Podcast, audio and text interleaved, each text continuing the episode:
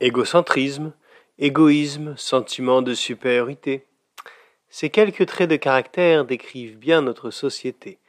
D'après l'Oxfam, 1% des plus riches de la planète possèdent deux fois plus de richesses cumulées que 6,9 milliards de personnes. Indéniablement, ce chiffre est choquant. Mais avant de juger les très grands riches qui règnent dans ce monde, N'oublions pas de relever que 97% des Français appartiennent aux 30% les plus riches du monde. Alors oui, ça pique un peu de le réaliser, mais si nous sommes les pauvres des très grands riches de ce monde, nous sommes aussi, sans nous en rendre compte, les riches des très grands pauvres de ce monde. Et croyez-moi, ils sont nombreux. Dans la première lettre aux Corinthiens, au chapitre 4 et au verset 7, Paul pose ces questions.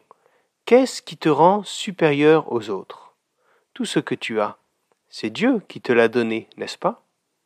Et si tu l'as reçu, pourquoi t'en vanter comme si tu ne l'avais pas reçu? De quelle façon regardons-nous les autres? Ceux qui ne sont pas de notre rang social, j'entends. Oui, c'est vrai, notre situation financière peut être due à notre travail, à notre persévérance et à notre volonté. Mais il y a une part non négligeable de facteurs que nous ne maîtrisons pas qui entrent aussi en ligne de compte, reconnaissons-le. Dans quel pays, dans quelle ville ou dans quel quartier sommes-nous nés? Garçons ou filles? Blancs ou noirs? Riches ou pauvres? En bonne santé ou handicapés?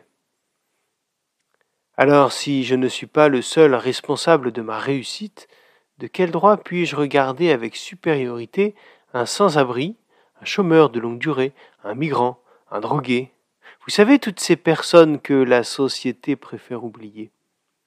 Mais aussi mes collègues ou mes camarades de classe. Une femme si je suis un homme ou un homme si je suis une femme. Un enfant si je suis un adulte. Une personne âgée si je suis jeune ou un jeune si je suis une personne âgée. Un athée si je suis croyant ou un croyant si je suis athée. Je pourrais continuer longtemps cette liste, vous l'avez compris. Mais la vérité, c'est que nous avons tous la même valeur aux yeux de Dieu. Nous n'avons aucune légitimité pour nous positionner au-dessus de nos semblables. Et c'est pour cela que Jésus résume toute la loi par cette simple phrase Tu aimeras le Seigneur ton Dieu de tout ton cœur, de toute ton âme, de toute ta force et de toute ta pensée, et ton prochain comme toi-même. Bonne journée à vous.